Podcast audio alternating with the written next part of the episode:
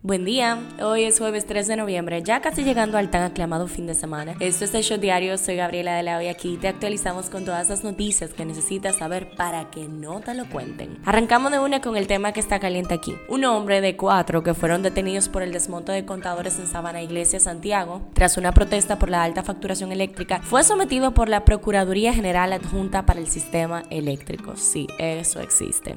Jonathan Primitivo Guzmán Vargas es el acusado de desmantelar los medios medidores de esa zona, atentando contra el sistema eléctrico, y se le atribuye al detenido cargos por terrorismo en perjuicio de la empresa distribuidora de electricidad del norte. La verdad que no nos hubiésemos imaginado escuchar terrorismo y norte en la misma oración, pero ok.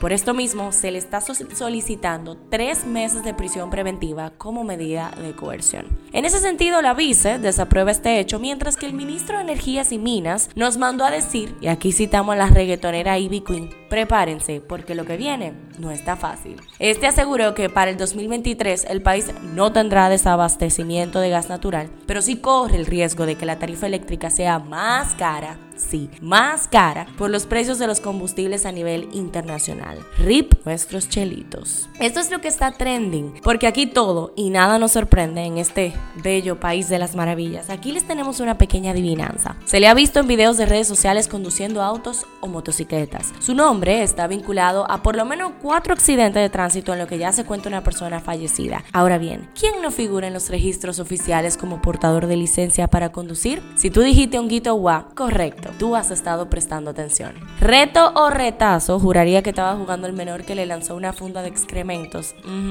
a uno de los helicópteros presidenciales porque, wow, qué creatividad. Esto fue en una visita que realizó el presidente Luis Abinader en el Ceibo, por lo cual le están dictando tres meses de medida de coerción al joven. El ministro de Educación, Ángel Hernández, reveló que centenares de escuelas en construcción heredadas por del gobierno de Danilo Medina no podrían ser terminadas en los próximos años debido a problemas legales. Estamos hablando de 728 escuelas y según el ministro, esto no será solucionado en los próximos años. Bueno, esto está interesante. Con la aprobación del proyecto que modificaría la ley de drogas, se impondrán sanciones administrativas y de privación de la libertad por incurrir en publicidad que incite al consumo de drogas, ya sea a través de canciones, ropa, prenda o cualquier otra forma. Apareció la joven que tenía un mes desaparecida en Elías Piña y bueno, lamentablemente la esperanza de encontrarla con vida acabó ayer. Dolor, indignación impotencia son los sentimientos que invaden al residente del municipio del Comendador porque se confirmó el martes que la joven Snyder Dadu Poche conocida como Jaylin, fue asesinada y descuartizada por una persona de confianza. El acusado es Juan Félix Ubris, conocido como Caputo, quien llevó a las autoridades a los matorrales de la comunidad del Pino, donde estaban enterrados los restos de la joven de tan solo 17 años.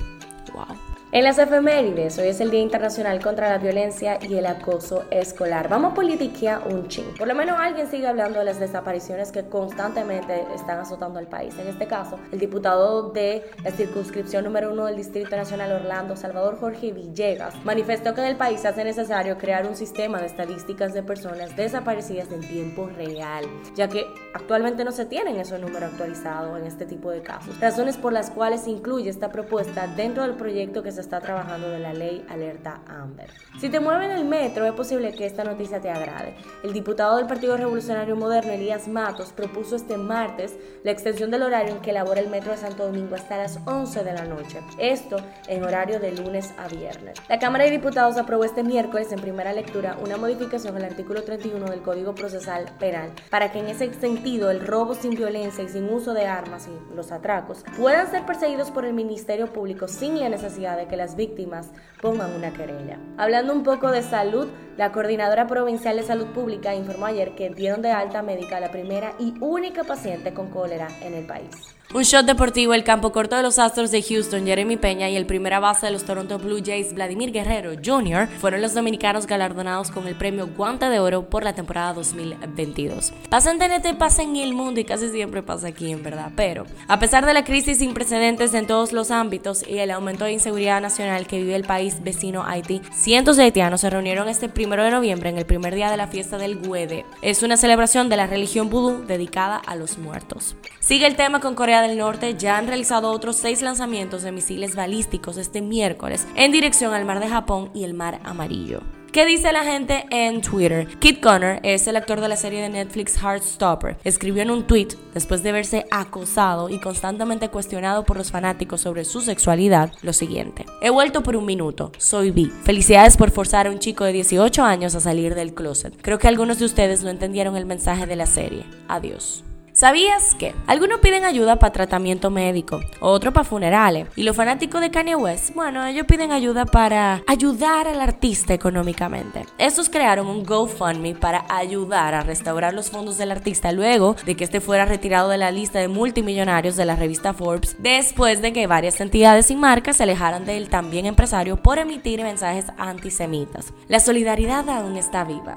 Wow. Favor notar sarcasmo. Por otro lado, Fire Media ya tiene su grupo de WhatsApp, así que tú ahora mismo tú puedes ir al link de la biografía del Instagram de Fire Media y unirte. De esa manera tú vas a poder recibir todos los episodios del Shot, así como los de los demás programas, primicias detrás de cámaras, coro con los talentos. Así que si tú vas ahora mismo, es muy probable que yo te dé la bienvenida. Cifra del día 100. El Banco Central informó este martes la emisión de un nuevo billete de 100, el cual circulará a partir del próximo viernes 4 de noviembre. Pero ojo, tampoco es que cambió de color ni nada la nueva papeleta contará con las mismas cualidades que tiene el billete que actualmente circula. Este shot llega a ustedes gracias a Harina Mazorga. Y bueno, esto ha sido todo por el día de hoy. Recuerden seguirnos en nuestras redes arroba Media y unirse a nuestro grupo de WhatsApp. Nos vemos cuando nos escuchamos y nos hablamos por WhatsApp.